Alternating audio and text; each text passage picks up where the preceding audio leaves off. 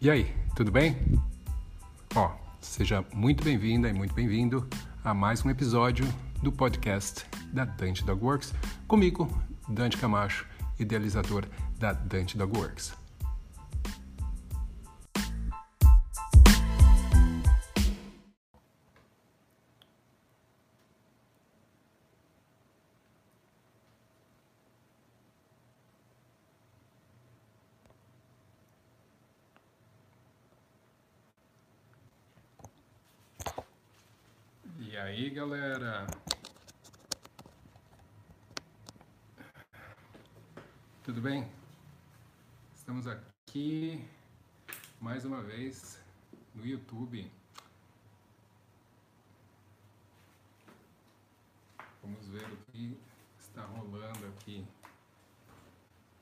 Gente aqui?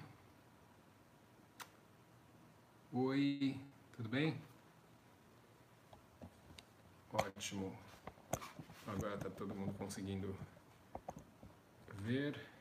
Boa noite. Boa noite, boa noite. E hoje nós vamos falar sobre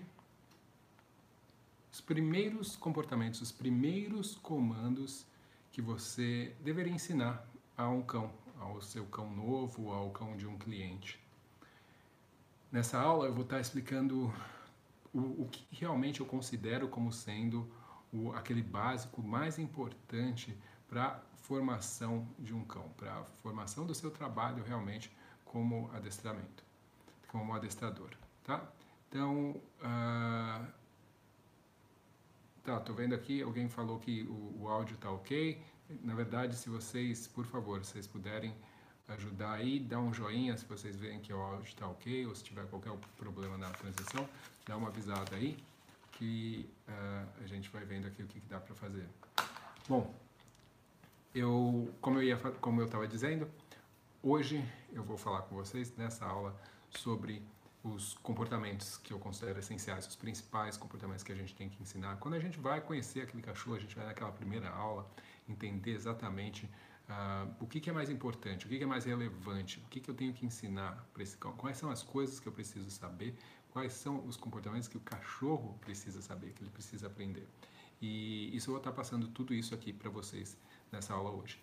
Agora, se você está aqui nesse canal e ainda não assina o canal, então vai lá, clique em assinar, aperta também lá o sininho para você ficar a par de tudo que está rolando. Eu vou fazer essas lives agora semanalmente, então uh, ah, para você não perder uh, as informações em relação a quando essas coisas estão acontecendo. Na verdade, coloco bastante material aqui no YouTube também, outros conteúdos. Então, uh, assina o canal, clica no sininho.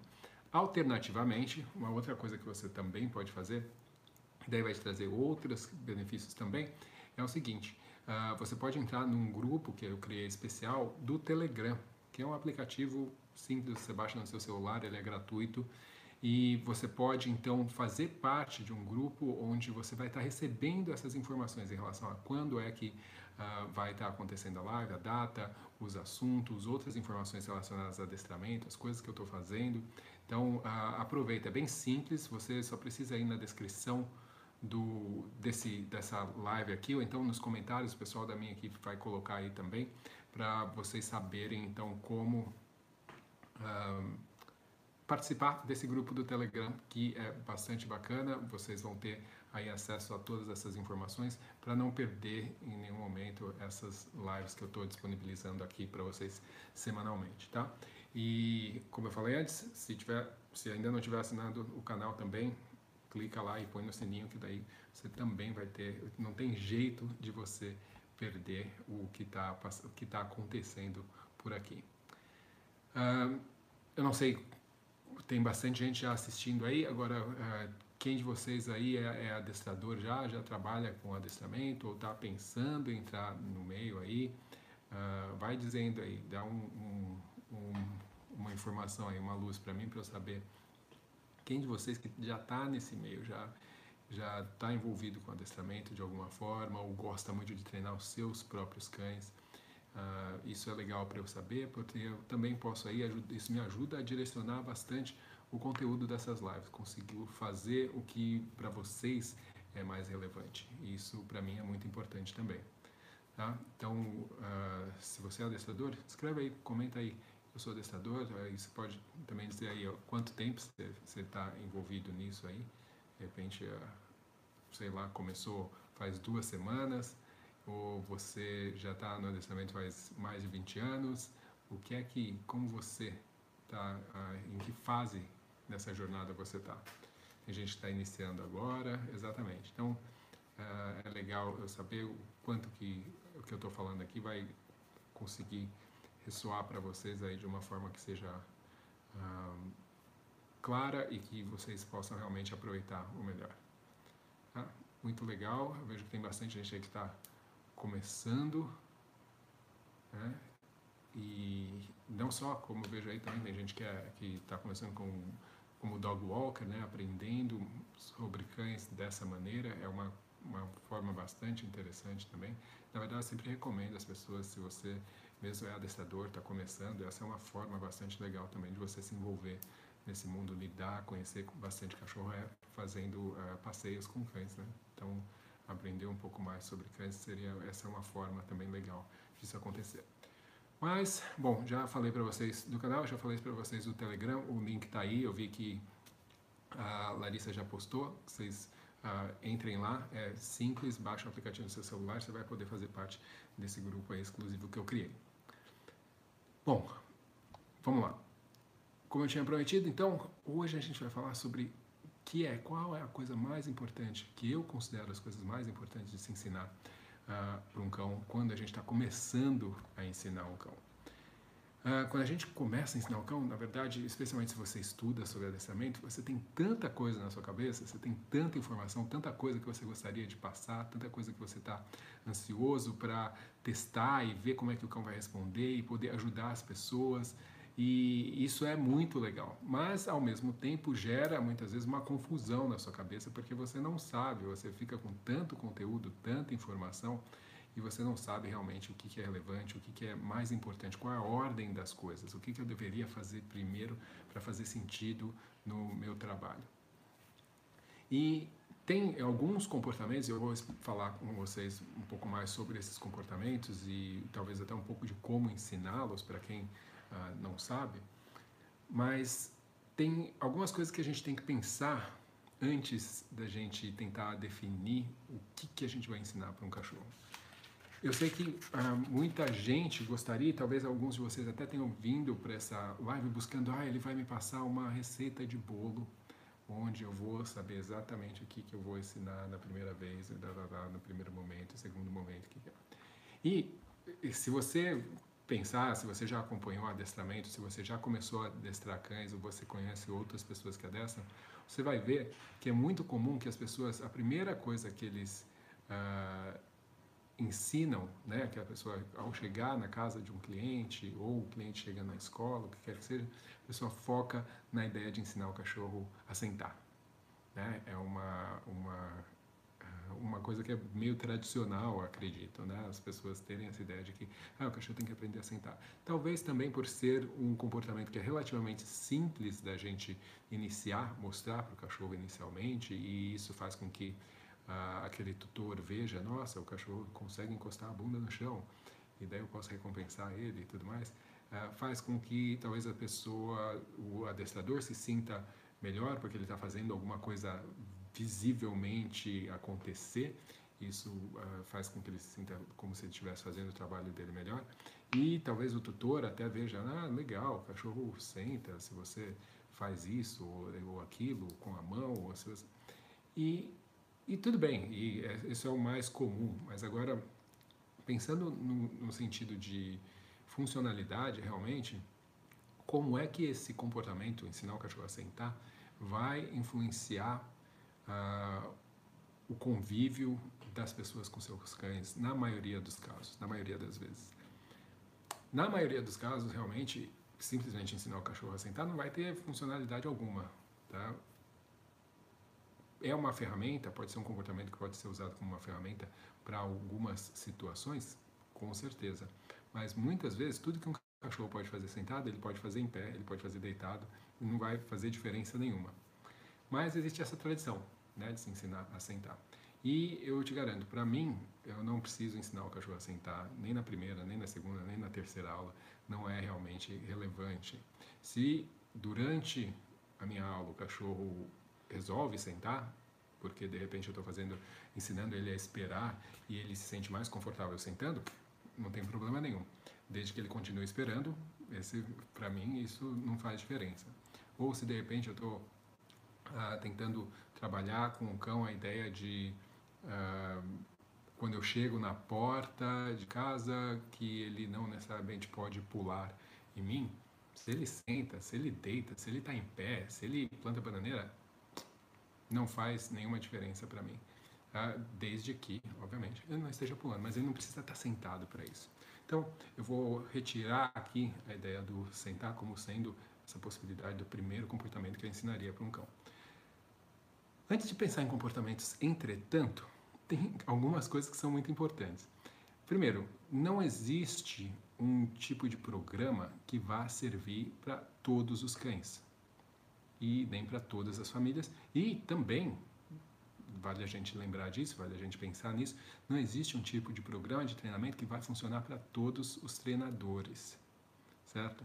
Então, uh, não adianta eu criar um, uma lista, um, um, um passo a passo de como a pessoa faz as coisas e isso não se encaixar com o adestrador vamos supor, eu estou ensinando a pessoa a fazer uma coisa que, necess... que requer a força física.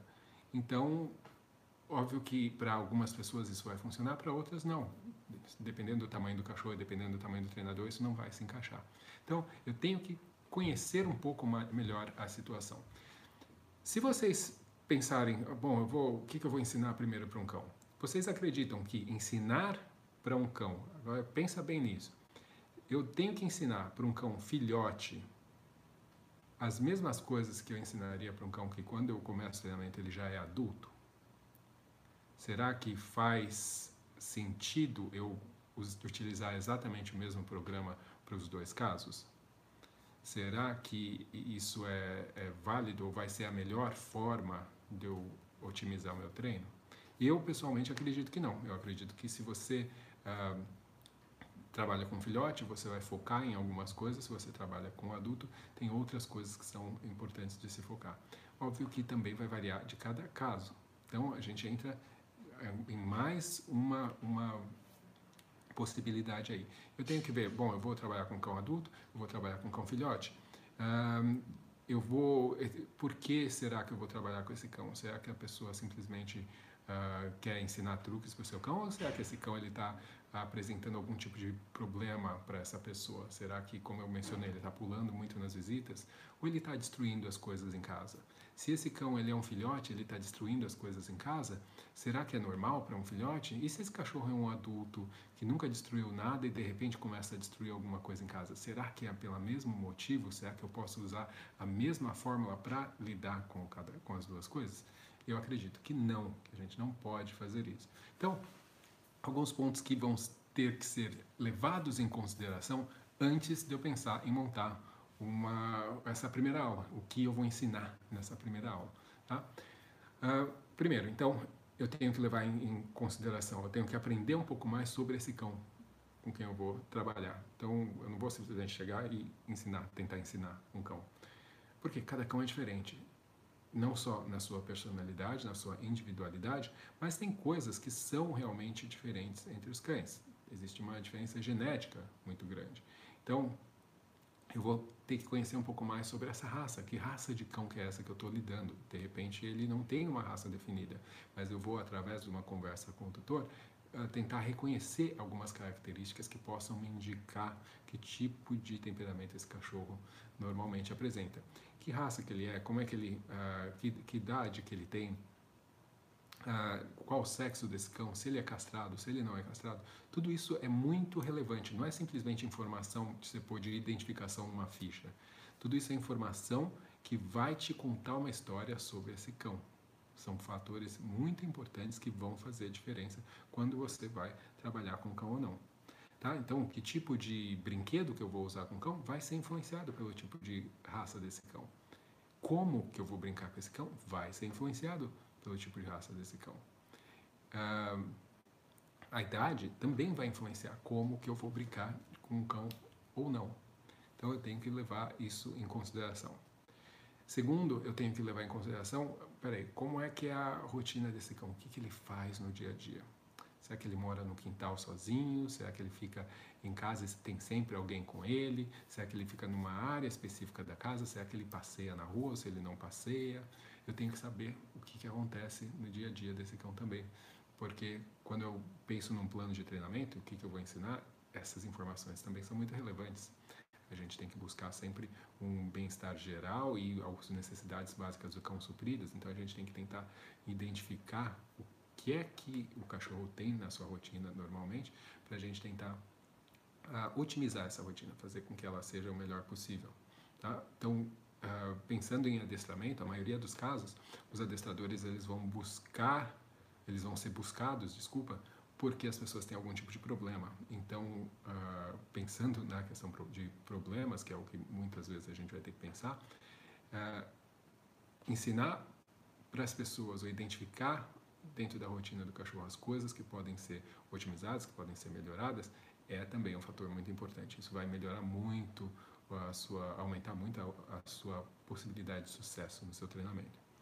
E, por último, eu tenho que conhecer quais são algumas questões já vão ser facilmente identificadas pela raça, mas algumas coisas são importantes também uh, que a gente só vai saber conhecendo o indivíduo, que são as motivações desse animal. Ou seja, antes de ensinar qualquer coisa, eu tenho que saber o que, que motiva esse cão. Ah, se ele é motivado por contato físico, se esse cão ele é motivado positivamente por comida, se esse cão ele é motivado por brinquedos, e também eu tenho que conseguir identificar quais são as motivações que podem ser consideradas negativas. Ou seja, esse cão ele tem medo quando eu me aproximo. Esse cão ele é muito sensível a barulhos. Esse cão ele ah, não gosta de, um tipo de comida e prefere outro. Né? Tem que levar em consideração essas coisas antes de eu começar a, a trabalhar com qualquer cão. E eu estou colocando aqui uma perspectiva, um ponto de vista de uma pessoa que, no caso, seria alguém que está indo treinar um cão que não é necessariamente seu, um cão de um cliente.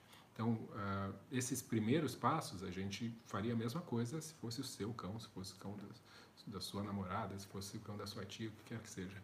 Você já conhece essas pessoas, mas você não conhece o cachorro. Então, você tem que conhecer o cão inicialmente. Mas, no caso de você realmente ser um adestrador que vai treinar o cachorro de uma outra pessoa, então você também tem que conhecer, além do cão, você também tem que conhecer a pessoa. E o que, que isso significa?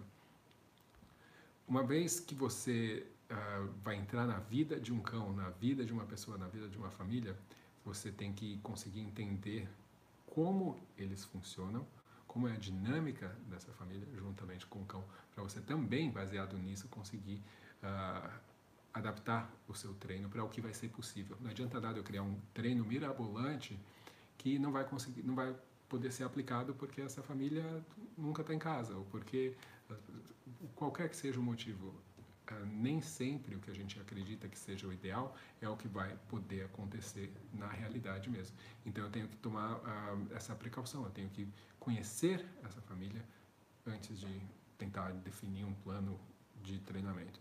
Isso vai servir para adestramento básico, também vai servir, no caso da gente estar tá falando, de problemas de comportamento também.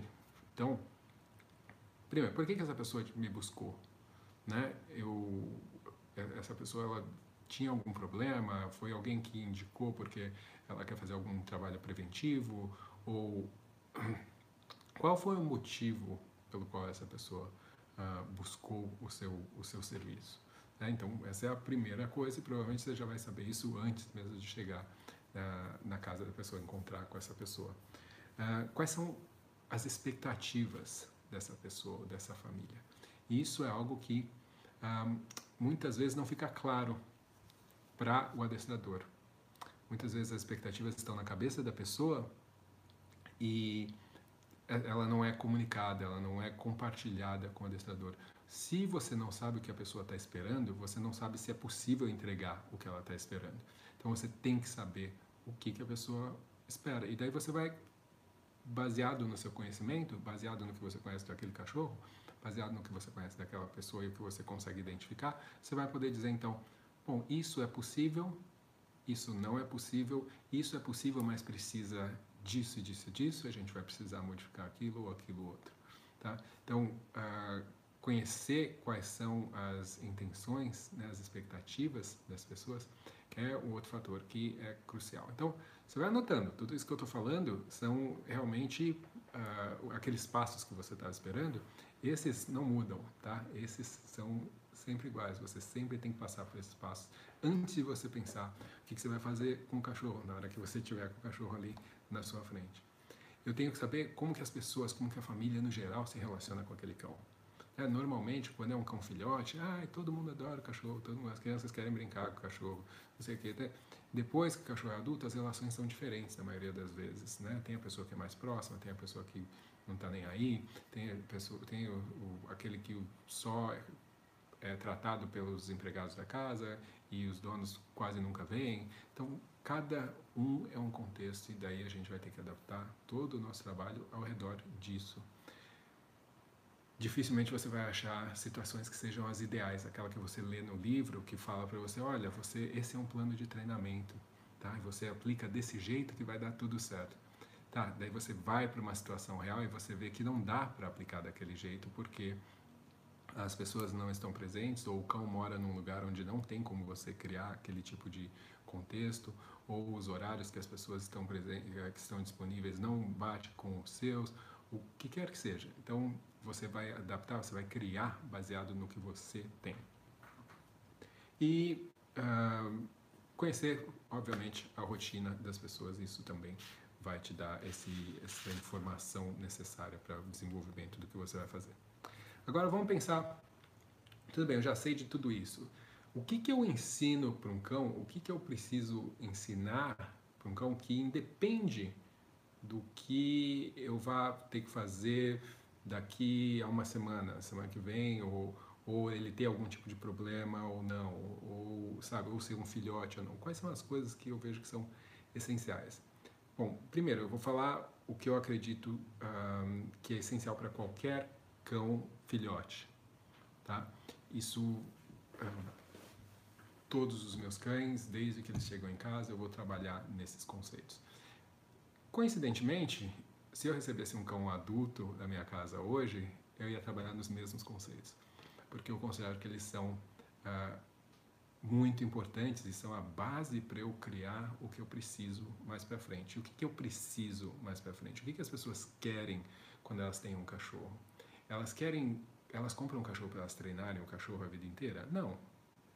As pessoas querem um cachorro para curtir o cachorro. Elas querem um cachorro para poder uh, sair para trabalhar e deixar o cachorro em casa e ele ficar de boa, ele não destruir nada e também não ficar sofrendo sozinho. Elas querem um cachorro que, ela, que a pessoa possa sentar no sofá, o cachorro vir do lado e, e ficar recebendo carinho e deixar eu passar a mão nele e ele ficar de boa. É, as pessoas querem um, um, cachorro que ela possa brincar e que ele não vá comer a mão dela, que ele entenda que ele devolve um brinquedo. É, as pessoas querem um amigo, né? Elas querem, elas não querem um cachorro que ela chega em casa, o cachorro vai e deita no outro cômodo. Ela quer um cachorro que fica perto dela, certo? Isso, no geral, é o que as pessoas querem. Elas querem um cachorro que atenda quando elas chamem o cachorro. Elas querem que o cachorro responda ao nome dela. Elas querem que o cachorro saiba quando ele deve parar de fazer alguma coisa. Elas não precisam que o cachorro uh, role ou date ou cumprimente, isso tudo é extra. Não que você não vai ensinar essas coisas, mas esse não é o motivo pelo qual as pessoas te procuram inicialmente.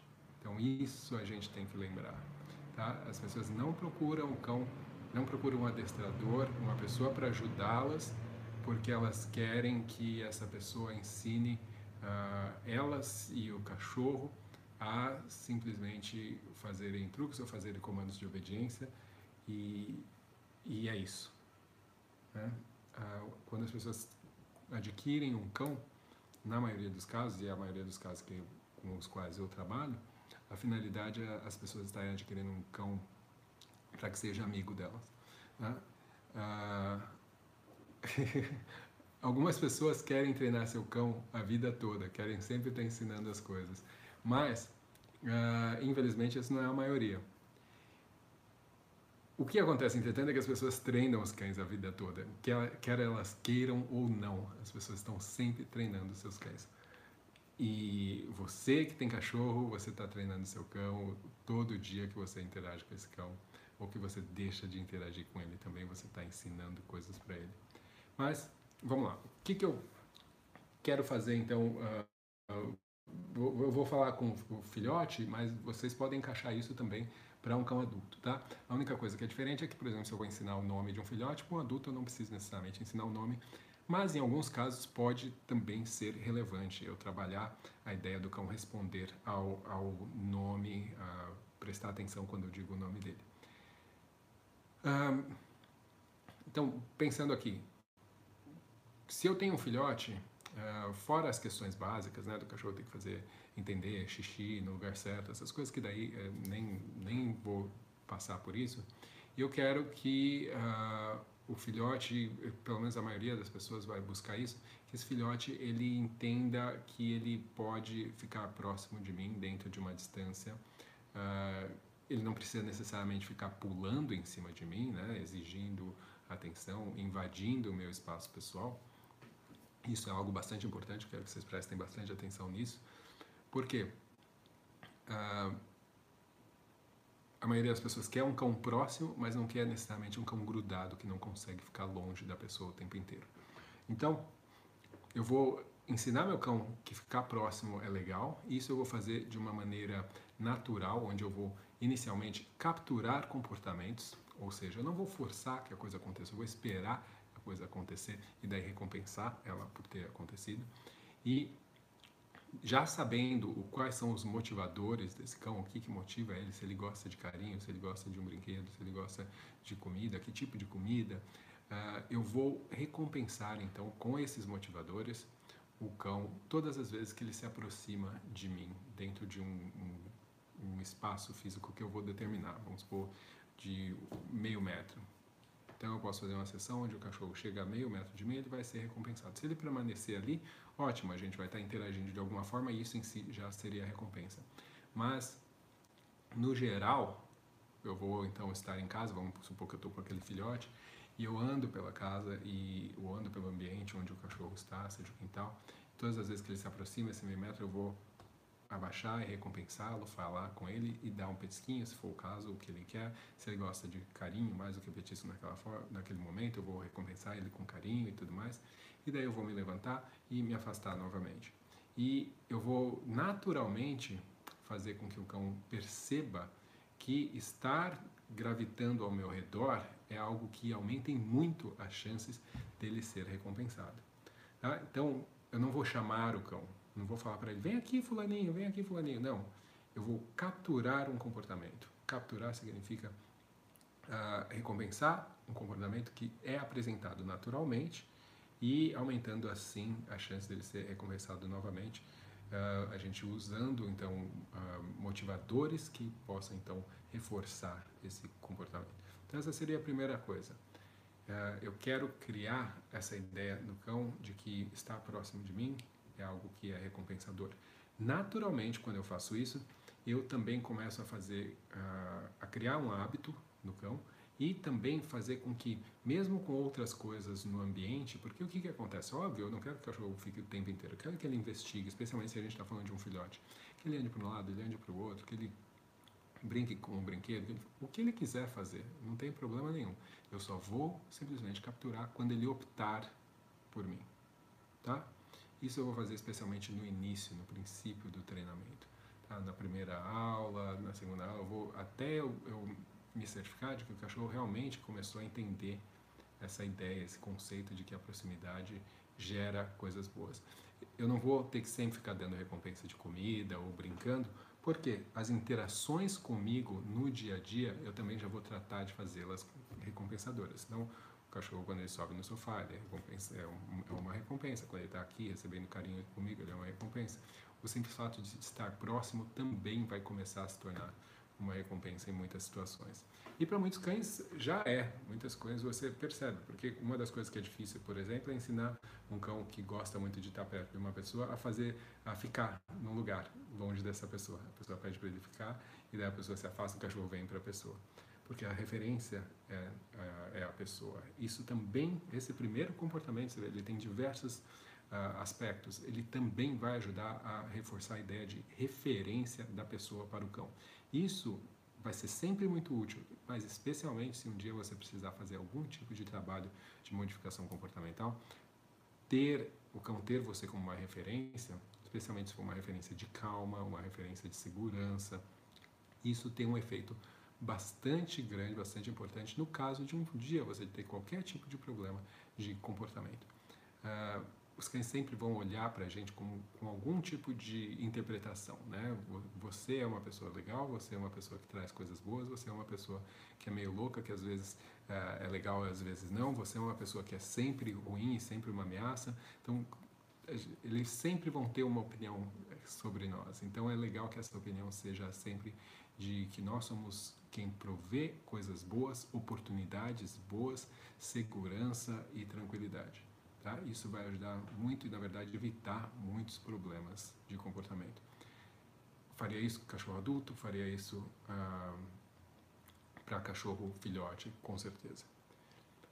Uma segunda coisa que é muito importante é ensinar a brincar. E a maioria das pessoas não reconhece a importância disso, até porque não sabe brincar com o cão. Ah, alguns cães eles têm, por questões às vezes naturais, instintivas, ah, uma tendência natural, por exemplo, a pegar brinquedos, né, a segurar coisas na boca. Então você vai ter os cães ah, pastores que são muito reativos a movimento, então eles vão perseguir coisas com mais facilidade. Você vai ter os cães de caça, alguns deles também que vão ter essa facilidade, essa tendência natural de perseguir outros que são os cães, os retrievers, que vão segurar coisas na boca também com muita facilidade. Então, naturalmente, esses cães, eles acabam convencendo ou, ou fazendo com que as pessoas interajam com eles através da utilização de objetos, porque quando eles perseguem esses objetos, quando eles seguram esses objetos, isso satisfaz até certo ponto essas necessidades naturais deles, esses comportamentos naturais que eles já apresentam. Uh, o difícil começa a ser quando a pessoa tem um cão que não tem esses instintos. E daí é muito comum você ver, ah, o cachorrinho muito pequenininho não brinca. Ou aquele cachorrinho, aquele shih tzu, aquele pincher, aquele... Uh, vários cachorros que a pessoa uh, não, não consegue fazer com que brinque. E o que acontece? Nem todos os cães realmente vão naturalmente apresentar isso essa, essa gana de perseguir brinquedos, por exemplo. Então eu vou trabalhar para desenvolver isso. E uma das coisas muito importantes quando a gente fala de brincar é porque brincar é algo que só vai acontecer quando o cão estiver relaxado ou relaxado o suficiente para conseguir brincar. Então, é também serve para mim como um termômetro do bem-estar daquele cão naquela situação. As pessoas às vezes, ah, não gosta de brincar. Não é que ele não gosta de brincar, às vezes ele não está brincando porque uh, ele não se sente confortável com você ou com a situação ou com esse jeito que você está tentando brincar. Então, uh, eu vou tentar convencer esse cão a interagir comigo uh, de diversas formas, também através de objetos, tá? Mas eu posso brincar, por exemplo, com o cão junto com o cão, ou seja, vamos supor que eu escondo coisas e daí eu vou procurar junto com o cão essas coisas, né, fingindo que eu não sei onde elas estão. Eu posso me esconder e fazer com que o cão então venha me procurar, isso é uma outra forma também. E vou sempre, óbvio, recompensar muito o cão por todas as demonstrações dele de se de estar interessado, de estar engajado nesse tipo de interação. Essas recompensas, como eu falei, essas é, vão ser baseadas na motivação de cada cão né, o que, que cada cão realmente uh, prefere, gosta, se sente bem uh, tendo. Então, isso é bastante importante. Em alguns casos, o cão, por exemplo, ele vai ter um pouco de receio da pessoa, mas gosta muito de comida. Então, eu posso, de repente, começar brincando com comida. Então, pegando a comida na mão, mexendo de um lado para o outro, como eu faria com um brinquedo. Sempre que eu vou tentar estimular um cão a pegar um brinquedo, eu jamais compro um brinquedo e dou para esse cão. Eu vou sempre usar o brinquedo como se ele fosse algo de muito valor para mim. Então isso é algo bastante importante. E sempre me certificar de que o brinquedo é algo que seja fácil para o cão uh, poder segurar, poder pegar, poder morder, puxar, isso também é importante. Se não for confortável, não vai ser divertido. Então tem que ser confortável, tem que ser fácil.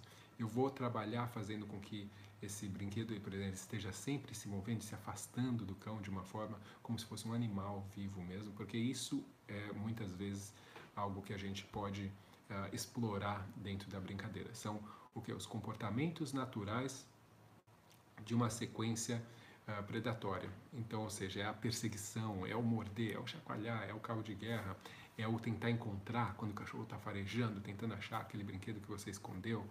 Uh, isso tudo faz parte da sequência predatória natural do cão. Então a gente usa esses e essa, e essa sequência é muito recompensadora. Então a gente usa essas, esses pedaços dessa sequência como uma forma de recompensar, de trazer satisfação para o cão. Então a brincadeira é algo extremamente importante que eu tenho que ensinar, porque eu vou é, reforçar vínculo, eu vou fazer com que o cão se aproxime da pessoa, aumentando a comunicação, vai aumentar a confiança e, eventualmente, a brincadeira vai ser utilizada com, como uma recompensa também. Então a gente valoriza essa interação a ponto de eventualmente ela se tornar uma recompensa que a gente pode usar para recompensar, para reforçar outros comportamentos que não necessariamente são de brincadeira. Então aí leva a um outro nível que a maioria das pessoas, dos tutores especialmente, não consegue entender ainda. Eles acreditam que sempre a brincadeira tem que estar separada das outras coisas, quando não. A gente vai poder com certeza colocar a brincadeira como uma recompensa pelo cão ter se comportado muito bem numa outra situação, tá? Desde que ele consiga perceber a ligação entre uma coisa e outra, a brincadeira vai ser uma ferramenta super forte. Então, é uma das primeiras coisas que eu vou começar a trabalhar, porque isso vai influenciar todo o meu treinamento mais lá para frente. Mesmo que eu queira ensinar um cachorro, por exemplo, a ser um, um competidor de obediência, eu ensino ele primeiro a brincar e não a fazer exercício de obediência, certo? Então, esse conceito é bastante importante. A gente já falou então de proximidade e a gente falou de brincadeira. Então, essas são duas coisas que eu vou estar colocando aí logo no início do meu treinamento. Dentro do possível, especialmente uh, se eu estou falando de, de cães filhotes, eu vou tentar o mais cedo possível começar com uh, o treinamento de manuseio, ou seja, se eu posso então tocar no cão da forma que for necessária, eu vou estar criando as condições ideais para ter um cão que no futuro vá se sentir confortável com esse manuseio em qualquer outra situação. Certo? Ou seja um cão que uh, precisa ir no veterinário, seja um cão que precisa ser tosado e banhado, seja em qualquer situação, eu preciso examinar porque ele está se coçando muito, ou entrou um espinho na pata dele, eu tenho que tocar. Então, o cão estar confortável com o manuseio é algo que vai ser importante para ele hoje, amanhã, quando ele for idoso, toda a vida dele isso vai ser importante. Ele tem que se sentir confortável com isso. Então, isso é outra coisa que eu vou colocar logo no início do meu processo de treinamento. Ensinar as pessoas qual a melhor forma de tocar o seu cão, como que você vai fazer isso para que isso se torne uma experiência agradável. Tem cães que são mais, mais naturalmente interessados no toque físico, tem outros que são um pouco mais afastados, mas todos precisam aprender isso. Então, uh, eu vou com certeza então trabalhar essa questão da, do manuseio de tocar o cão. Normalmente o que eu faço é fazer associações positivas do toque com, o, com algum tipo de recompensa, alguma coisa que o cão goste. Lembrando que Uh, não é natural para os cães, por exemplo, serem abraçados, serem agarrados. Isso é algo que nós, como humanos, gostamos, mas se você pensar dentro da linguagem canina e como eles interpretam o mundo, se um outro cão vai lá e abraça eles, é exatamente uma, uma, é uma coisa bastante agressiva, uma coisa bastante amedrontadora. Então, tem muitos cães que realmente não gostam disso, então a gente pode, uh, dentro do limite do cão fazer isso, Pode, mas é sempre muito melhor que você faça ensinando que isso pode ser uma coisa boa. Então, gerando coisas boas para o cão vai fazer com que ele então passe a interpretar isso de uma forma um pouco diferente e te favorecendo para de repente no futuro, por exemplo, eu tenho cães idosos. Cães idosos precisam ir mais no veterinário, cães idosos precisam ser pegos e ajudados de repente para entrar e sair de algum lugar, descer, subir do carro. Isso é bastante importante. Se você não ensinou esse manejo, esse manuseio do cão de uma forma apropriada, você vai ter problemas e o cão vai ter problemas também mais para frente. Mas é uma coisa que vai ser útil a vida inteira do cão. Isso é importante a ensinar. Certo? Lembra que eu falei no começo sobre o senta? Quanto realmente que o senta, só o senta em si, está fazendo a diferença na vida hoje desse cão? Praticamente nada. Então, não é o que eu vou focar inicialmente quando eu vou começar a ensinar. Uh, Próxima coisa que eu vou também trabalhar, que já começa a ser trabalhada naturalmente, quando eu começo a fazer aquela ideia de proximidade, onde eu começo a capturar momentos em que o meu cão está próximo a mim, isso já vai começar também a ajudar o meu próximo comportamento, o que eu estou tentando ensinar, que é o comportamento de vir. Tá? Então essa é uma das primeiras coisas também. Se eu vou pensar em um comando formal, né, o vir é das primeiras coisas que eu vou estar ensinando. Então eu quero que o meu cão entenda que ele pode se aproximar de mim e que se ele fizer isso, quando eu disser uma palavra específica, daí tem uma chance muito grande de ser muito divertido, dele ser recompensado e coisas muito boas acontecerem. Então existem diversas formas da gente ensinar o cão a vir, mas todas elas, para que elas sejam eficientes, o cão tem que sentir que existe realmente um, uma, se aproximar de você é algo que é seguro, se aproximar de você é algo que tem um potencial de ser muito bom, muito agradável também. Uh, tentar ensinar o cachorro a vir e querer que isso seja consistente, trabalhando com técnicas que sejam aversivas, é algo que fatalmente vai fazer com que a confiabilidade do seu desse comando não seja muito grande, que você não vai não vai poder confiar muito nisso. Então, criar um valor muito grande em você faz com que o vir seja mais provável no, na vida toda do seu cão, ele está fazendo escolhas. E ele vai ter que escolher diversas vezes entre, ah, tem um cheirinho ali no chão e tem essa pessoa me chamando. Ah, tem, eu estou aqui solto no parque, eu estava brincando com outros cães, será que eu fico, continuo brincando ou eu atendo essa pessoa me chamando? Sempre vão ser escolhas. Ah, tem um bicho ali podre no chão que eu quero enrolar em cima, será que eu vou ou será que eu atendo essa pessoa me chamando? Então, escolhas são feitas o tempo inteiro o cão, o cão vai escolher o que para ele faz mais sentido. O que para ele historicamente faz mais sentido. Quanto, quantas vezes vir para essa pessoa foi legal e o quão legal isso foi. Quantas vezes ir para essa pessoa foi ruim porque significou algo negativo para mim. Então eu vou desde cedo fazer associações positivas com a ideia de vir. Vão ter vários exercícios que você pode fazer, ensinar a ouvir quando você sai correndo e recompensar o cachorro por correr também. Você pode se esconder e começar a chamar e o cachorro tem que te procurar. E quando ele te encontra, ele é recompensado. Existem diversas formas de você fazer isso, desde que ela seja de uma forma positiva, tá? Que faça com que o cão realmente uh, tenha experiências agradáveis nesse momento, nessa ideia de se aproximar da pessoa. Tá? Então, vir. E por último, é uma coisa que uh, vai ser a mesma coisa para os adultos também, mas para o filhote em especial, tem uma, um efeito muito grande, especialmente dependendo da idade que a gente está falando desse filhote. Um cão de seis meses ainda é um filhote, mas se a gente está falando de um cão de, que está entre os dois e quatro meses, a gente está falando de um período muito importante e sensível da formação desse cão. Uh, a gente está falando também da formação do cérebro desse cão. Ele tá, a gente está falando da, da compreensão do cão das relações que ele tem com o mundo ao redor dele. Então, se a gente conseguir nesse período fazer com que alguns conceitos sejam instalados, a gente vai ter uma chance muito grande de é, esses conceitos nos ajudarem, ajudar esse cão para o resto da vida dele. Então, uma coisa que é importante a gente ensinar é o cão a ter autocontrole. E o que, que significa isso? Autocontrole significa eu conseguir lidar com uma emoção de uma forma que uh, não seja através simplesmente de frustração, que eu consiga de alguma forma respirar, me segurar e de preferência ser recompensado por isso. Obviamente que uh, nem as pessoas são assim todas, né? A gente muitas vezes é difícil a gente conseguir se controlar. Uh, as pessoas querem que os cães sejam super controlados, mas as pessoas não conseguem nem, uh, por exemplo, não comer do meio da noite ou beber mais do que deveriam ou tem diversas situações né, onde as pessoas não conseguem se controlar, elas não têm a, a motivação suficiente, o autocontrole o suficiente para fazer as coisas. E, mas a gente exige isso dos cães.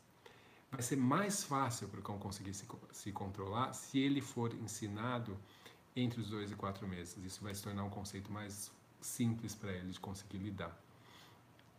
Uh, a gente quer que o cão faça escolhas corretas, então a gente vai apresentar problemas para ele e mostrar que a escolha, por exemplo, de se frustrar, de latir, de tentar pegar as coisas quando não não deveria, que essas coisas realmente não vão trazer uh, bons resultados para ele ou os resultados que ele está esperando e que agir de uma outra forma, que seria se controlar, pensar duas vezes antes de fazer as coisas, que isso vai trazer uh, recompensas para ele. Então, isso sim vai ter um efeito bastante uh, forte, tanto na vida do filhote quanto na vida do adulto, aumentando em muito a chance de os cães não terem problemas de comportamento. Então, eu quero sim ensinar o meu cão a ter autocontrole, ensinar exercícios que ajudem ele a desenvolver essa habilidade, essa capacidade uh, de, de se autocontrolar tá? Então eu vou criar situações. Como que tipo de situação que eu posso criar? Então existem, por exemplo, exercícios como aquele exercício simples. Tem no meu YouTube mesmo, eu acho que eu, no IGTV tem uma aula onde eu mostro um exemplo claro disso, onde você tem a, a comida na sua mão e você pode manter ela fechada, né, a mão fechada e deixar o cão ficar ali cheirando, tal, ele vai tentar pegar, vai tentar pegar, tentar pegar, e daí você vai esperar até que o cão afaste, mesmo que seja um instante, para pensar em como é que eu vou conseguir tirar isso daí, e você vai recompensar ele por esse comportamento. Comportamento de hesitar um momento e daí você vai recompensá-lo. E você vai repetir isso. E você vai notar que cada vez mais rápido, quando você apresentar a recompensa, o cão vai uh, se segurar, ele vai parar, ficar parado esperando. Tá? Uma vez ele entendendo isso, você vai ter um cão que você vai mostrar uma recompensa na mão fechada e ele vai esperar e porque ele sabe que ele vai ser recompensado a seguir. Agora ele tem ele tem desse início dessa dessa habilidade, eu vou começar a evoluir, fazer com que então ele tenha que praticar mais essa habilidade, esse autocontrole dele. Então, ao invés de eu apresentar com a mão fechada, eu passo a apresentar com a mão aberta, por exemplo. Então, a tendência natural é ele ah, querer ir, e daí, se ele uh, avança na mão ou tenta uh, pegar o, o, que você apresentou, você simplesmente fecha. Como fecha já era aquilo que ele tinha aprendido, a mão fechada que ele deve esperar, ele vai, opa, entendi, isso aqui eu não devo. E você vai abrir novamente. Até o cão entender que, mesmo com a mão aberta, se ele se segurar, é a única forma dele conseguir ser recompensado. Eu posso recompensar ele com a, o que está nessa mão, mas também, e isso é uma coisa que eu faço bastante, é recompensar com o que está na outra mão. Porque nem sempre aquilo que o cachorro quer, que ele tem que se controlar, ele vai poder ter mais tarde. Então é importante que ele também entenda essa ideia de que uh, às vezes eu simplesmente tenho que esperar e deixar as coisas e que ele, elas não vão uh, poder ser, eu não vou poder ter acesso a elas nesse momento simplesmente porque eu quero. Então, voltando, né? Eu tenho alguns comportamentos, alguns conceitos especialmente que eu quero ensinar para um cão logo de início. Eu consigo fazer isso tudo na primeira aula? Dificilmente. Você não consegue ensinar coisas em uma aula. você apresenta alguns conceitos, você apresenta algum passo inicial, talvez, de alguma coisa, mas isso é algo que leva tempo, leva prática e provavelmente diversas aulas até pelo menos o conceito estar mais claro mas só vai estar solidificado mesmo realmente através da prática. Daí entra aquilo que eu mencionei antes de você conhecer uh, não só o cão, mas também conhecer o tutor, conhecer a dinâmica da casa, conhecer a rotina para você saber o quanto que isso vai poder ser praticado. Se eu sei que isso não vai ser praticado, eu sei que na minha próxima aula eu vou esperar menos da evolução desse cachorro e eu vou adaptar minha aula para aquilo que é possível ele ter conseguido alcançar.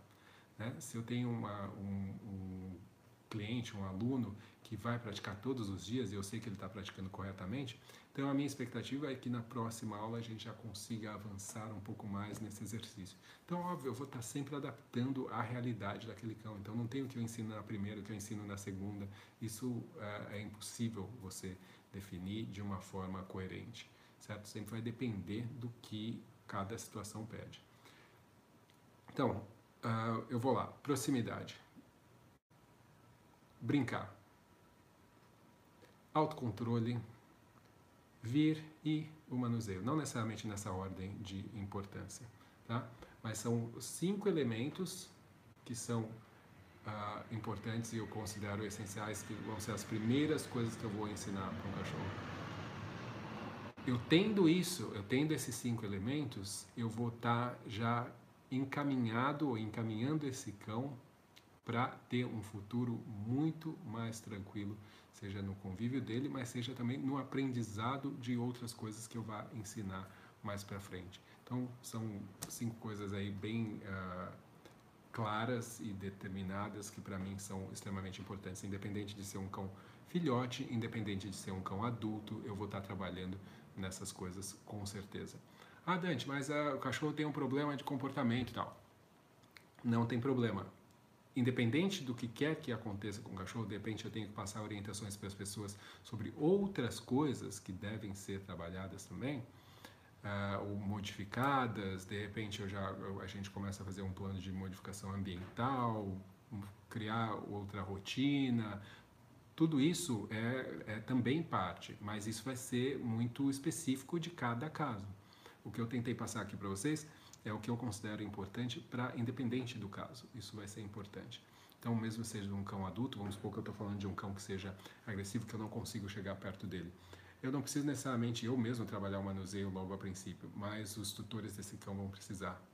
Então, talvez a pessoa não consiga tocar nesse cão hoje em dia, tocar na cauda dele de repente, vamos supor. E beleza, independente disso, eu, eu ainda assim vou trabalhar o manuseio, mas a gente vai trabalhar sempre dentro, obviamente, do limite daquele cão, o que, que ele consegue uh, aceitar naquela situação e como, e como eu vou começar a fazer as associações positivas para que ele entenda que o manuseio é algo que é legal para ele. Então pode ser simplesmente uma aproximação de uma mão inicialmente, não precisa nem tocar, mas uh, eu entender que tudo, especialmente quando você está falando de um cão adulto, pode requerer diversos passos antes de você realmente estar tá fazendo uh, o comportamento ou ensinando o conceito total daquilo que você quer. Tá? Então, a proximidade, de repente, uh, vai significar uma proximidade de 5 uh, metros a princípio, ou 10 metros a princípio, cada caso é um caso, e gradativamente vai, vai significar uh, estar mais próximo e mais próximo e os meus critérios vão mudando. Então isso é bastante importante entender o que são os critérios e por que que eles devem mudar e quando que eles devem mudar. Isso na verdade até serve aí como um bom tema para uma próxima aula, uma próxima live, a gente conseguir entender como adestrador como é que eu, quando que eu posso avançar, ou quando que eu devo parar onde eu estou e quando que eu devo regredir no meu treinamento para favorecer o aprendizado desse cachorro. Tá? Isso também pode ser uma, uma, um outro assunto aí para um outro momento, mas que também é, é bastante importante. Bom, gente, uh, repetindo aqui, se você não é assinante do canal da Dante Dog Works, então clica aí em assinar, aperta lá, clica no sininho também para você ser informado de quando tiver uh, vídeos aqui. Eu vou estar fazendo essas lives aqui semanalmente, então vai ter sempre bastante conteúdo. A gente já coloca bastante conteúdo, mas agora, uh, mais especificamente ainda, a gente vai estar com mais coisa e você pode checar aí nos comentários. Tem um link para você poder entrar também no nosso uh, grupo especial aí que eu criei exclusivo do Telegram e daí você se você ainda não tem o aplicativo, é fácil. Aí ó, tá o, o comentário. você baixa o aplicativo que é gratuito, clica nesse link, você vai ter então acesso, vai ter as informações, vai ter sempre vai ser avisado de quando tiver acontecendo coisas legais aqui, onde quando eu estiver postando novos conteúdos para você ficar sempre por dentro, tá? Um, eu sei que entraram algumas uh, perguntas aí, né? Vamos ver se eu consigo uh, responder aí nos próximos cinco minutinhos, para ver o que, que eu consigo ver aqui. Tá, vamos lá em cima.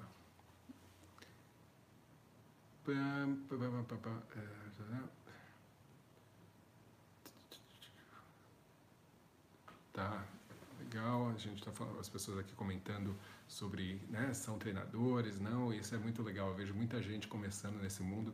É algo que é, é bastante motivador. Eu passei por essas dúvidas que muitos de vocês estão tendo. Eu é, tive muitas dessas mesmas dificuldades, sabe, de não saber exatamente é, o que fazer, ou quando fazer. Por isso mesmo que, por exemplo, eu estou fazendo essa live hoje, né? O que, que eu faço numa primeira aula? É, o que eu estou falando para vocês hoje é fruto de mais de 20 anos de aprendizado, de bater muito a cabeça na parede, dar muito murro em ponta de faca, tentar entender uh, como otimizar o meu trabalho, como fazer com que o que eu ofereço para as pessoas seja realmente uh, um produto de qualidade. Isso naturalmente faz com que uh, o mercado te veja de uma forma uh, diferente. Tá? Então, o que eu estou passando para vocês é para tentar realmente acelerar esse processo para você, fazer com que você consiga alcançar seus objetivos, chegar no que você quer mais rapidamente. Tá? Então, se você está começando aí, estou muito contente que você esteja aqui, porque realmente é, eu quero compa poder compartilhar essas, essas coisas, poder compartilhar essas experiências que eu tive e tenho ainda né, com o adestramento e com o treinamento de cães e de pessoas, porque já te aviso, não tem como separar essas duas coisas. Tá? Um, Mas agora latir música. Tem alguma dica? Tá. Então as pessoas aqui, alguns estão me pedindo perguntas em relação a, a treinamento e tal. E o seguinte, quanto mais você trabalha com isso, mais você percebe que uh, para você dar dicas de adestramento, é a mesma coisa que você tentar falar para uma pessoa como ela deve educar o filho dela. Né? Ah, você não pode fazer esse jeito, você tem que fazer daquele jeito. As regras elas são diferentes, né? Existem algumas regras sociais que elas devem ser seguidas por todo mundo, mas os contextos são diferentes. Eu não sei por que, que esse cachorro late, ou por que, que esse cachorro puxa, ou por que, que esse cachorro tem medo, o que é que, o que, que acontece. Então, eu dar dicas indiscriminadamente pode ser muito perigoso. Eu quero que vocês, inclusive, como a internet é algo que é muito uh, grande, muitas vezes muito generoso, às vezes essa generosidade ela nem sempre ela é muito positiva. Porque no intuito de ajudar, muita gente acaba falando coisas que às vezes podem ser interpretadas de forma errada, ou às vezes sem conhecer o caso mais aprofundadamente, acaba podendo criar mais problemas do que ajudando. Então a gente tem que ter, ser bastante seletivo e se você quiser fazer uma pergunta, se você quiser que alguém te ajude, um, sempre pensa que você está dando, tem que dar o máximo de informação possível para a pessoa. Tá? E não se esqueça, eu sei que tem muita gente legal na internet oferecendo conteúdo e, e ajudando as pessoas. Uh, não se esqueça de apreciar sempre isso, porque isso é tempo. É tempo não só da pessoa estar escrevendo ali, mas muitas vezes são anos de trabalho, anos de aprendizado para a gente conseguir te dar uma ajuda qualquer que seja, tá? de uma forma que seja segura. Um, vamos lá. Se eu tenho um problema com cães, de cães medrosos uh, e eles ficam agressivos com outros cães, então provavelmente toda vez que eu estou falando de agressividade, eu estou falando de cães que uh, estão acima do nível que eles conseguem suportar da, daqueles estímulos que causam medo nele. Então, uh, da mesma forma que a gente faria com uma pessoa, a gente tem que ir mais lentamente. O cachorro, quando ele age de forma agressiva, das duas umas, ou, ou, você passou do limite dele, ou ele aprendeu que essa é a forma mais rápida de você parar de fazer o que você está fazendo, que é tentar expô-lo a uma situação que não é legal.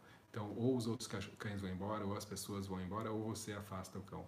Então, não adianta ficar tentando insistir, uh, porque a gente está falando de emoções e a gente só vai conseguir uh, mudar o comportamento se a gente trabalhar no, no motivo dessas emoções.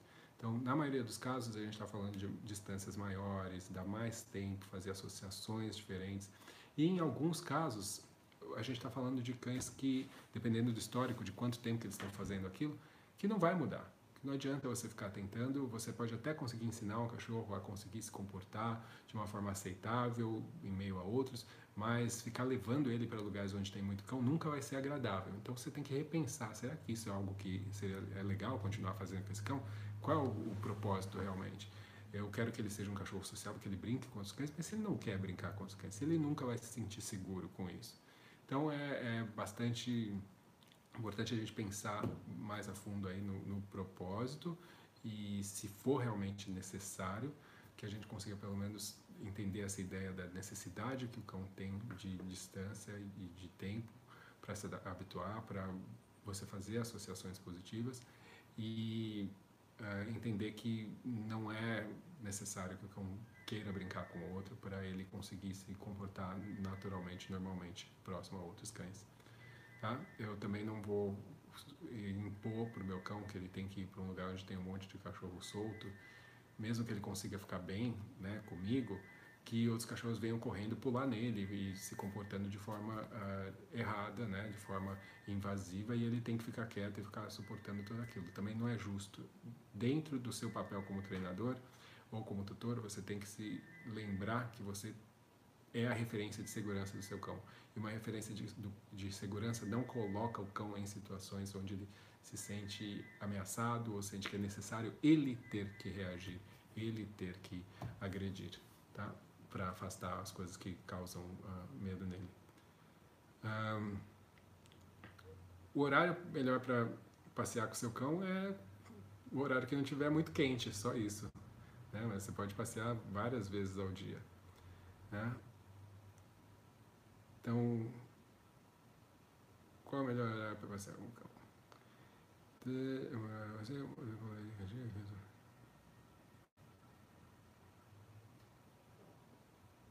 A Rafaela falando que tem um Doberman que é muito agitado no passeio, usa coleira educativa, que, que resolveu os puxões com os treinos, mas agora ele passou a latir muito para outros cães. Tem alguma dica?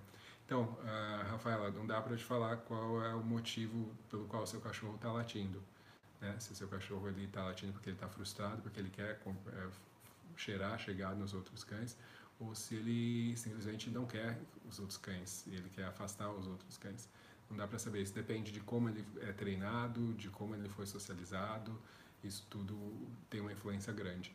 Uh, o que eu faria nesse momento é tentar trabalhar comportamentos de calma, onde você uh, poderia uh, ensiná-lo a sentar calmamente, a esperar calmamente quando você faz outras coisas, quando você faz coisas que talvez é, sejam difíceis para ele se controlar. Então, os exercícios que eu estava falando de base, né, de autocontrole, uh, são exercícios que são bastante importantes para isso. Recompensar bastante seu cachorro no passeio quando ele se comporta da forma correta é provavelmente a coisa que é menos usada quando a pessoa está pensando no problema e é provavelmente a coisa mais eficiente também. Vamos lá. Esse comportamento pode ser o objeto mais importante. Tá. Dizendo que os cães deles não brincam, são cães primitivos, a moeda, tá. Então, realmente, né, muitos tutores falam a questão de brincar, cães primitivos não, tem, não são tão motivados. E realmente, as raças elas vão ter uma influência grande aí né, o porquê, qual é o propósito pelo qual esse cão foi criado por centenas, alguns milhares de anos, inclusive. Uh, se um cão foi criado para ser comida por muito tempo, ele não precisa realmente brincar. Isso foi algo que foi provavelmente geneticamente cada vez menos uh, presente e estimulado. Né? Mas a maioria deles, se for estimulado da forma correta, vai mostrar em algum momento uh, alguma forma de interação, de brincadeira. Pode ser que não seja com a pessoa, pode ser que seja com outro cachorro, pode ser que seja com objetos que não sejam através da pessoa. Então tem que tentar entender o que, que cada um faz, e, mas com certeza eles vão brincar de formas diferentes, intensidades diferentes, muitas vezes por tempo diferente. Então isso tem que ser levado em consideração. Um,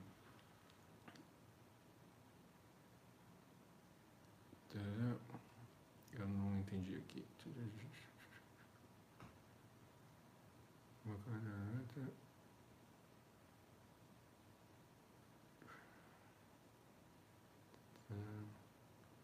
É o Joker.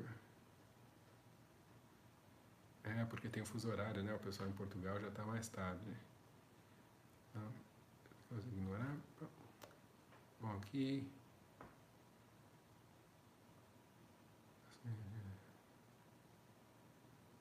Tá. Aqui o, o, Joker né, faz uma pergunta em relação à reatividade a um cão que late muito para outros cães, né, outras pessoas estranhas né, e a outros cães também. É muito claramente uma questão de medo. Se você está falando de um cão de três meses, é, a ideia realmente, porque isso é, um, é uma coisa bastante uh, grave para um filhote tão jovem. Né? Então, realmente tem que se preocupar em não fazer aproximações que façam que o cachorro sinta essa necessidade. Então, tem que fazer aproximações mais distantes, se for fazer, que o cachorro consiga ver ao longe. Uh, todos os exercícios que eu falei antes são importantes de se trabalhar, porque você vai ter que ter, fora, né, fora desse contexto onde tem coisas estranhas ou pessoas estranhas, mas você criar uma comunicação, criar uma referência mais forte com esse filhote para ele se sentir um pouco mais seguro próximo a você e sempre que for fazer qualquer tipo de socialização, que ela seja distante, que o filhote sempre tenha a opção, ele tem a escolha dele poder se afastar se ele quiser, tá? Então fazer isso na guia, mas com distância, uh, fazer os passeios ou essas, essas tentativas de socialização sempre com muitas coisas boas acontecendo e bastante curtas também, tá? Uh,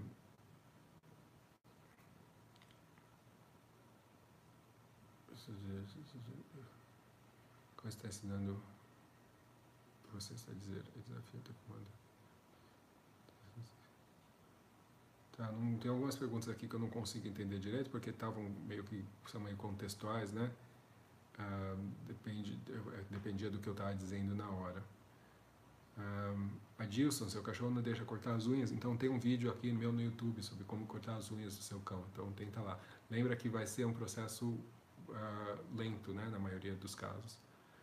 Uh, reforça o comportamento do cão no entendimento dos tutores.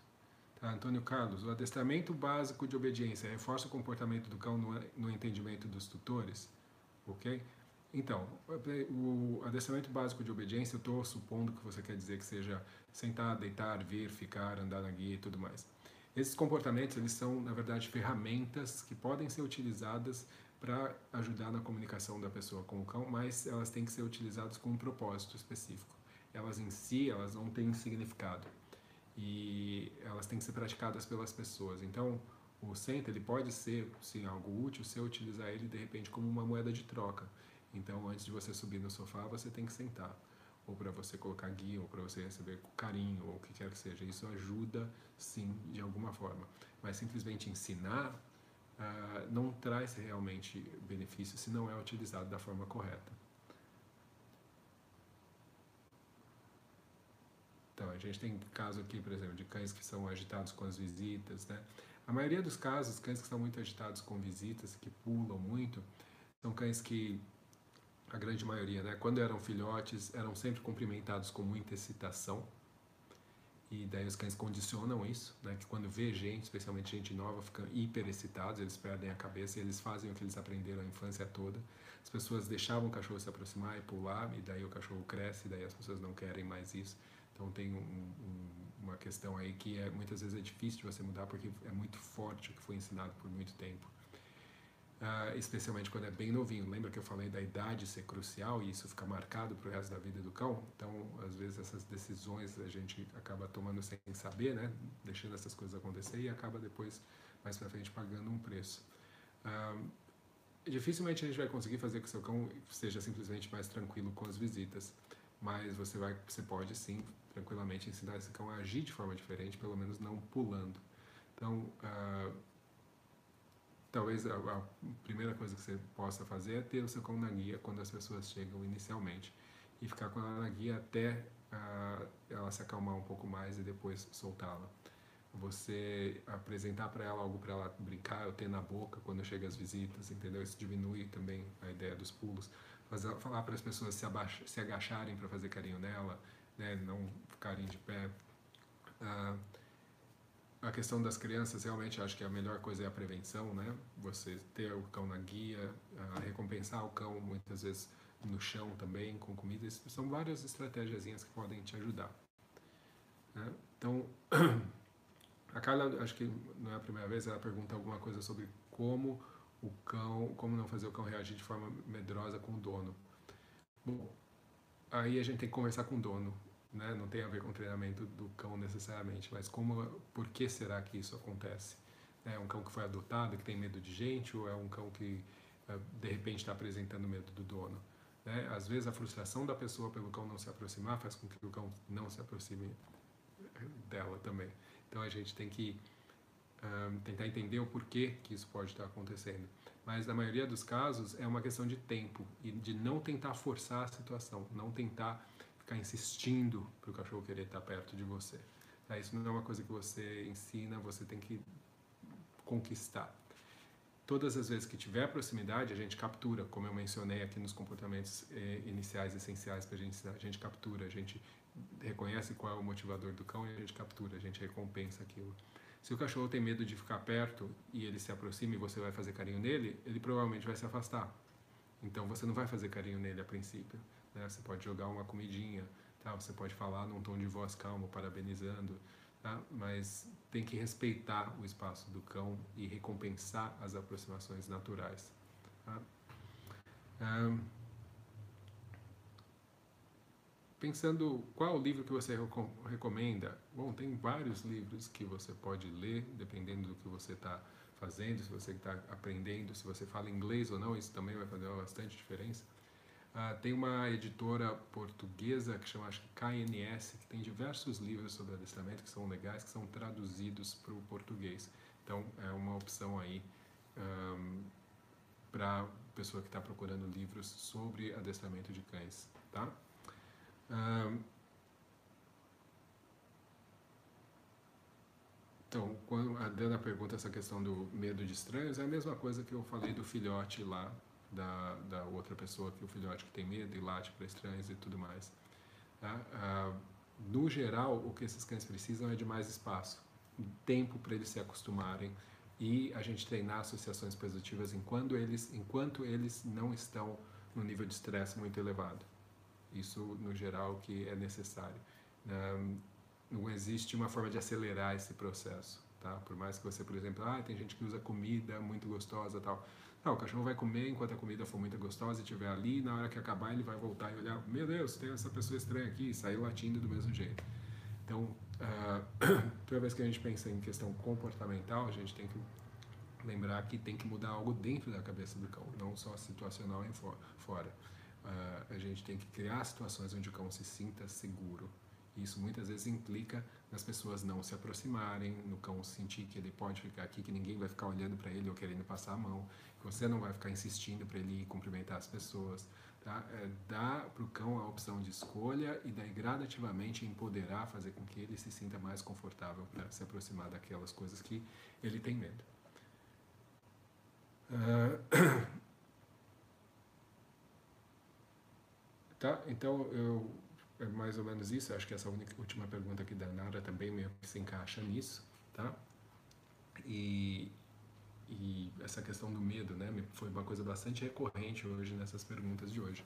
Então, realmente é pensar uh, no cão como um indivíduo e tentar entender o porquê que ele tá, ele possa estar tá sentindo assim e, e aos poucos tentar dar para ele uh, as opções o cão se assusta com alguma coisa no passeio, tentar esperar e ver se ele consegue se recuperar. Eu não preciso fazer com que ele vá lá checar aquela coisa. Mas se, a, se as reações dele forem menores, ou se ele depois de ter a reação conseguir parar, eu posso simplesmente recompensar ele por ter parado e seguir o meu passeio, tá? É, assim como nós, né? Você não consegue forçar uma pessoa a não ter medo de algo. Né? A pessoa ela mesma tem que sair daquele buraco do medo. Um,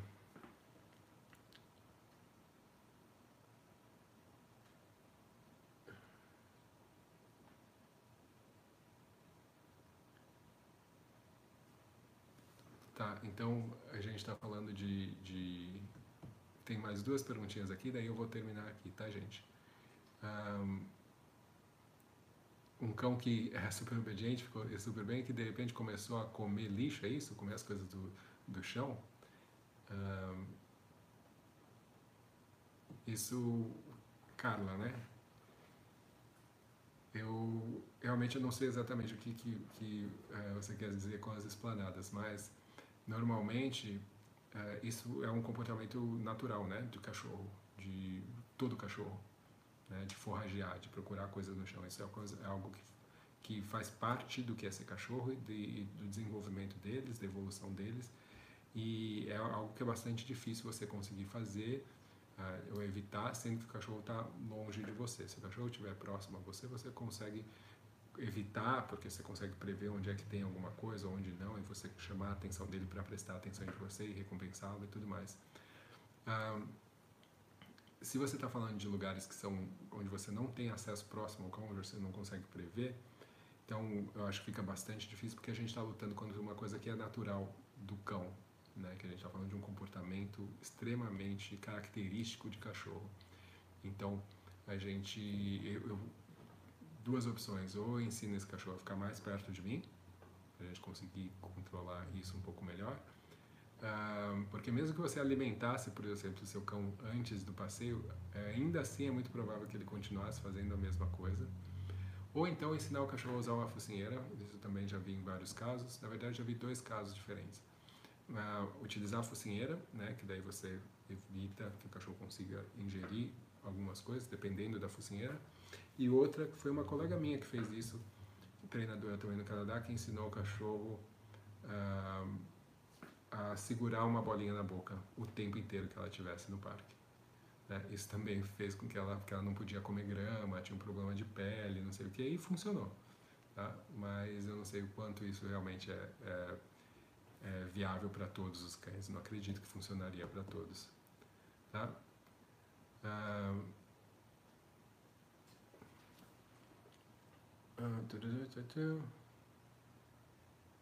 Tá, e a última aqui do Thales, que ele pergunta como reagir quando o cão não atende ao comando do adestramento. Ótima pergunta. Eu vou fechar aqui com isso. Se o cão não atende um comando dentro do adestramento, a gente tem que entender o porquê. Essa é a forma que você tem que reagir, é se perguntando por que, que aquilo aconteceu e mudando aquelas razões. Aquelas razões podem ser ambientais, e, mas na grande maioria das vezes elas são é, exatamente por conta de treinamento. Porque o cão não está treinado o suficiente para lidar com aquela situação. Seja porque é uma distração muito grande, seja porque ele está cansado, seja o que quer que seja.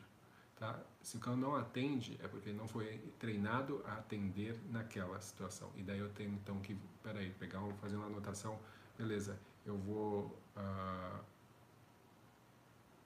voltar um passo atrás, ver por, onde que esse cachorro não atende e vou treinar em situações cada vez mais próximas daquilo para que ele eventualmente consiga responder naquelas situações também, tá? Então, é, é, o fato do cachorro não fazer algo é simplesmente uma informação de que ele não está treinado bem o suficiente para fazer ali. Né? Não adianta eu tentar, qualquer coisa que eu tentar corrigir ali, sem ter certeza de que o cachorro foi treinado para conseguir lidar com aquilo, não vai ser eficiente, tá?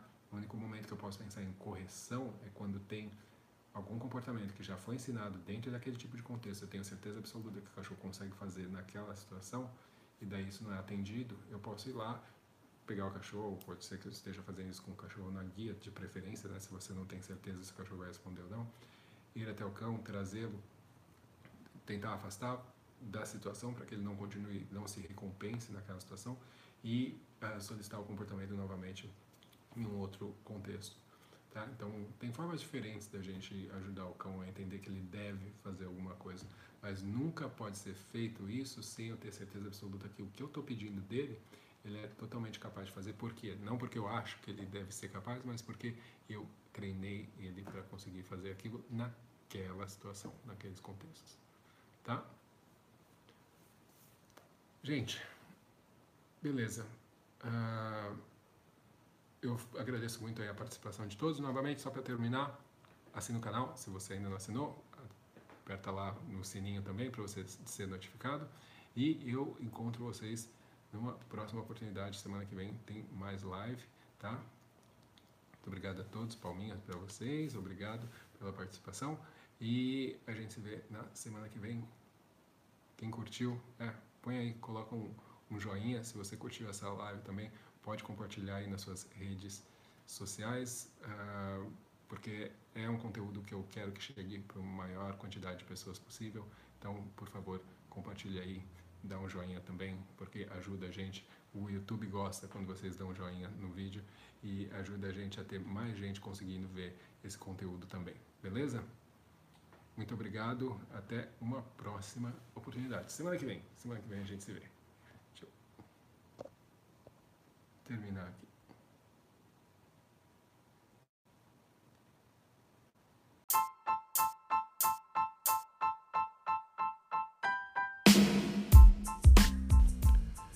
Então, pessoal, esse foi mais um episódio do podcast da Dante Dog Works.